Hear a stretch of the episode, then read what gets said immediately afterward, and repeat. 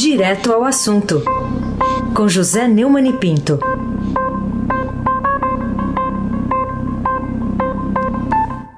Oi, Neumani, bom dia.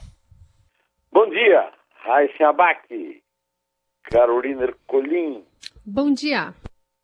Bárbara Guerra, Nelson, Almirante Nelson e o seu pedalinho. Afrânio Vanderlei, Clã Bonfim, Manuel Alice Isadora. Bom dia, melhor ouvinte, ouvinte da Rádio Eldorado 107,3 FM. Aí se abaque o craque. Começando aqui com a manchete do Estadão, PF prende extremista de grupo pró-governo, é a chamada aqui na primeira página do Estadão hoje. O Neumann, que consequências a prisão da Sara Geromini, líder do grupo dito 300 do Brasil, um zero a mais em relação à manifestação, às manifestações que tem feito, né?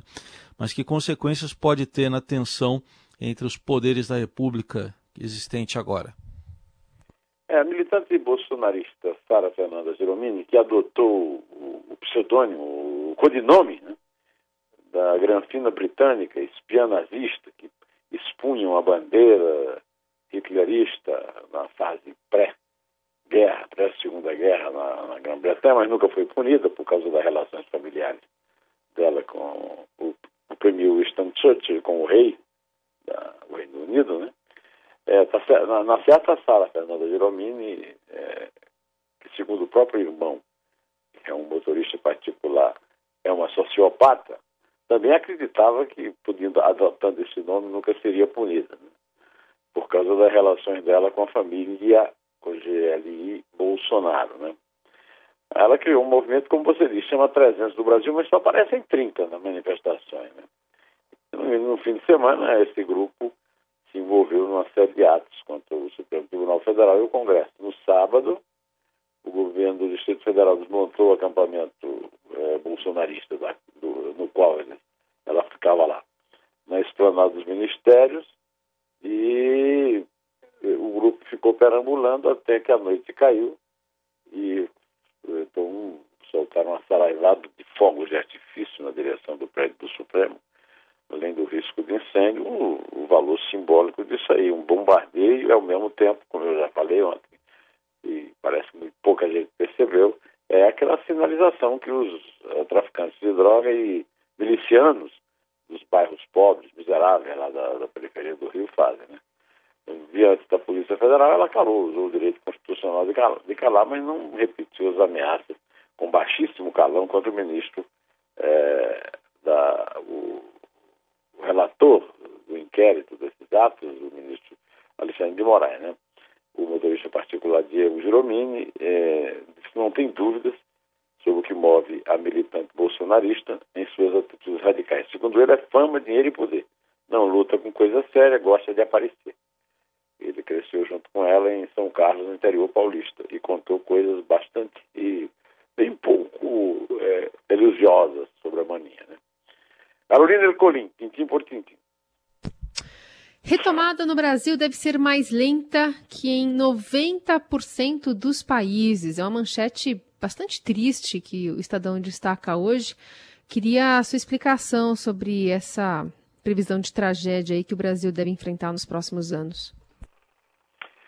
É, a manchete do Estadão, ela é, é, deixa claro que, primeiro, nós sabemos que a recuperação do mundo depois da pandemia do, da Covid-19 vai ser mais difícil agora do que foi em recessões anteriores para todo mundo. Agora, especialmente pelos brasileiros. Essa, é, um levantamento aqui do, do, do Produto Interno Bruto Brasileiro, que o Estadão publicou e deu manchete na primeira página, mostra que o Brasil é, vai é, cair mais, a economia vai cair mais do que, do que em nove de cada dez países. O Brasil está entre o que mais vai cair, né? é, 90%.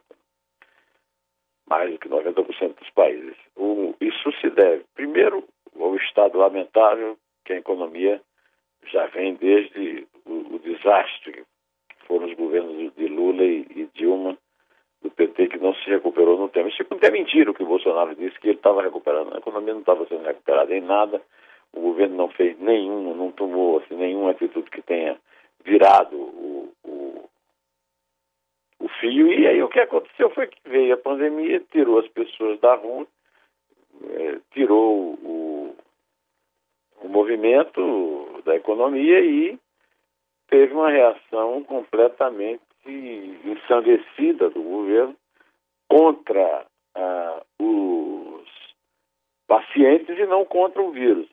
Bolsonaro continua na presidência, continua teimando com isso, querendo transferir a responsabilidade para os governadores. De certa forma, todos participaram disso aí, mas é um conjunto de coisas que coroa com a, a completa falta de coordenação no combate da saúde pública.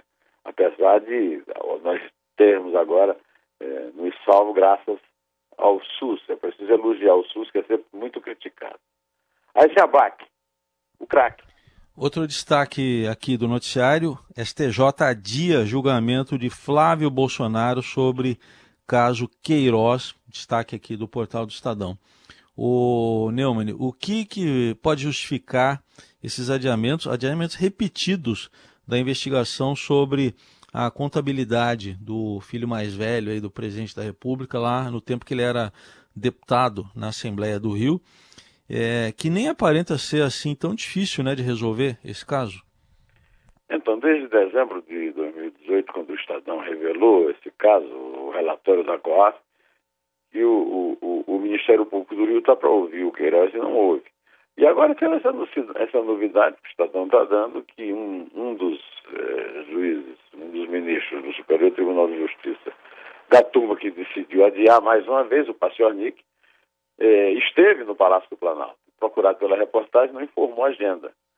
O ministro e o presidente da República têm que ter agenda e têm que explicar essas coisas. Com ou sem explicação, a palavra promiscuidade é pouca para explicar essa coincidência, entre aspas, mas ela serve para explicar por que esse caso nunca tem fim. É, é uma espécie de moto perpétuo. Carolina Ercolim, Tintim, por Tintim. É, queria falar um pouquinho sobre o seu artigo semanal no blog do Neumann, intitulado O Submundo Mental do Capitão Enxofre. Que diagnóstico você faz sobre os riscos de golpe, de impeachment, né, causados pela chamada ala ideológica do governo Bolsonaro? O, é, o submundo mental do capitão Enxofre, enxofre é por causa do. Enxofre que uma, uma sugestão que uma senhora, que é o que me consta, nunca ganhou nenhum prêmio Nobel, nem de medicina, nem de química, né? sugeriu lá no, no, no, cercadinho, no chiqueirinho do, do, da turma bolsonarista lá na frente do palácio, que o Bolsonaro ficou de encomendar, não sei se ele encomendou, mas ficou de encomendar uma, uma agenda dela no Ministério da Saúde sobre essa ideia do alho cru. O alho cru curando a Covid. E o alho cru produz enxofre.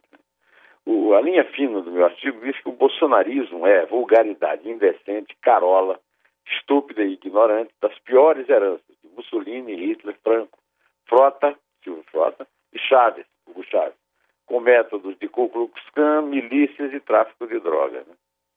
E no encerramento do artigo, eu lembro que neste momento em que comprou o Centrão com o nosso dinheiro para se garantir no poder contra as evidências dos crimes de responsabilidade que tem cometido contra a saúde da população e a rigidez das instituições, Bolsonaro se garante com o rábula de púlpito que nomeou para poder interferir à vontade no Ministério da Justiça.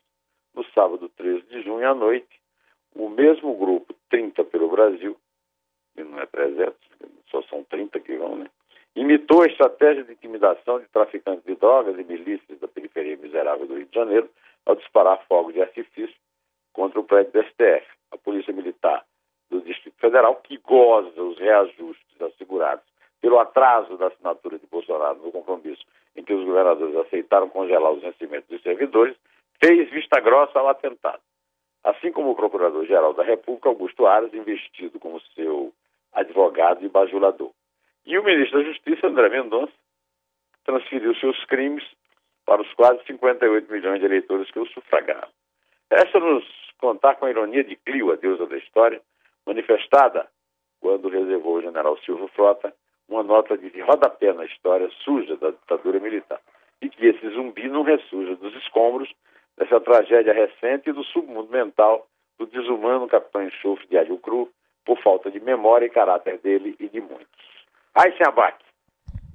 O nosso craque. Aproveitar que você está falando aí do ministro da Justiça, o André Mendonça, ele minimizou o foguetório aí contra a sede do Supremo e isso, fazendo isso, acabou contradizendo todas as reações de outras autoridades da República que se pronunciaram a respeito. O presidente não se pronunciou. Né? É, que observações você faz sobre essa nota do ministro da Justiça? É, o silêncio do presidente é mais, é mais eloquente, é, é mais eloquente cumplicidade do que toda a reação. Por exemplo, ontem nós comentamos Toffoli, do Alexandre, do Gilmar, etc. Né?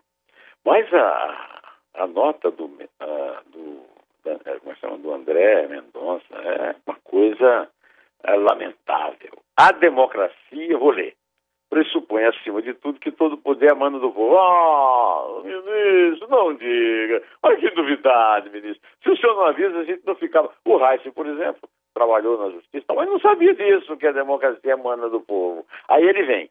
Por isso, todas as instituições devem respeitá-lo. Então, Bolsonaro foi eleito, foi diplomado, foi empossado foi devidamente respeitado. Aí ele continua: devemos respeitar a vontade das urnas e o voto popular. Foi o que aconteceu, acabei de dizer. Devemos agir por este povo, compreendê-lo e ver sua crítica e manifestação com humildade. Na democracia, a voz popular é soberana. Agora, o que é que tem o povo a ver com isso? O Bolsonaro trai o povo. É votado espetacularmente, derrota o PT, por, exatamente para o, o, tirar o PT, a herança de corrupção do PT do governo. Trai o, PT, trai o povo, colocando lá dois petistas em cargos da maior importância, nesse caso o próprio André Mendonça, puxa saco de Lula, escreveu artigo na Folha de Londrina, bajulando Lula, e o Augusto Aras, ambos citados nesse artigo, que eu acabo de, de, de contar para vocês, que está no, no, no, portal do Estadão. Mas a, a nota do ministro da Justiça é uma vergonha. O Ministério da Justiça é o mais antigo e o mais importante Ministério da República. Que vergonha! André Mendonça, hein? Carolina Ercolim, tintim por tintim. Vamos lá, Neumann. Ainda queria falar contigo sobre outra notícia. Com aval de Bolsonaro, Mendonça pede investigação de post de jornalista. É o título da reportagem de capa do Estadão nessa manhã. E queremos entender em que fato preocupa no que se refere a essa liberdade de expressão é, no Brasil atual, né? Levando em conta também quem é, pediu essa investigação. Primeiro, o povo não é aquela, aqueles 15 gatos pingados que vão, que, que vão todo dia lá ao chiqueirinho do Bolsonaro. Em segundo lugar, nós estamos numa tempestade perfeita, uma crise é, sanitária, uma crise econômica e uma crise política criada por essa relação do Bolsonaro com grupos é, assumidamente nazistas, fascistas, ou com as memórias é, do regime militar. Agora o Bolsonaro manda o ministro da Justiça, André Mendonça, é, cuja nota a respeito do, do, bombardeio de fogos no Supremo é ridícula, é, é, investigar uma postagem do jornalista Ricardo Noblar numa rede social com base na Lei da Segurança Nacional por causa de uma charge de autoria do cartunista Aroeira, que mostrava o presidente pichando uma suástica nazista sobre o símbolo da Cruz Vermelha. Então, é isso, é isso que explica melhor o que é, que é liberdade de expressão para o Bolsonaro e seu é, Valer de Chamba, o criado de quarto André Mendonça. Liberdade de expressão é atacar as instituições, no interesse dele, Congresso, Supremo é, e tal, e não aceitar crítica nenhuma. Ah, é, eu vejo isso todo dia. Eu tenho um canal no YouTube, quando eu, é, e, e diariamente eu publico vídeos meus falando de, de todos esses crimes que o Bolsonaro comete, e recebo uma carga violentíssima de é, bolsonaristas reclamando da minha opinião. É, eles, a liberdade de expressão deles é me insultarem para eu não poder é, expressar a minha opinião. E o Noblar simplesmente compartilhou uma charge do Barueira que exerceu a liberdade de expressão, sim, sem cometer nenhum crime com nenhuma instituição da República. A respeito disso, Marcelo Reis, presidente da Associação Nacional de Jornais, é, disse que charges são críticas sociais de humor que têm por natureza alargar os limites da liberdade de expressão, contanto que não cometam crimes expressos como o de racismo. Ah, eu quero voltar a lembrar, antes de encerrar, o brilhante livro Capitão e o Cadete de Luiz Macluf Carvalho, que nos deixou recentemente, no qual ele explica todo esse ódio do Bolsonaro à imprensa, na pessoa da repórter Cássia Maria, que simplesmente é, publicou na revista. Veja um croqui do terrorista, do capitão terrorista Jair Bolsonaro, planejando inclusive mortes de pessoas em quartéis e na doutora Guandu, do Guandu, e que terminou sendo absolvido por 9 a 4, porque os remanescentes da ditadura no, no, no Superior Tribunal Militar aceitaram a sua uh, hipótese absurda de que dois laudos inconclusivos queriam dizer que eram negativos, que não eram laudos, não, que o desenho dos croquis não eram dele.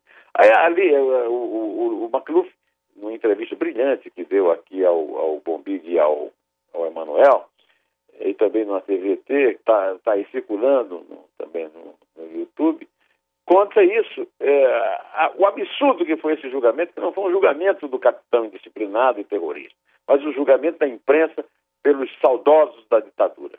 Bolsonaro não é saudoso nem da ditadura, ele é saudoso do Silvio Frota, que fez um golpe mal sucedido é, e, e, e terminou jogado no merecido lixo da história.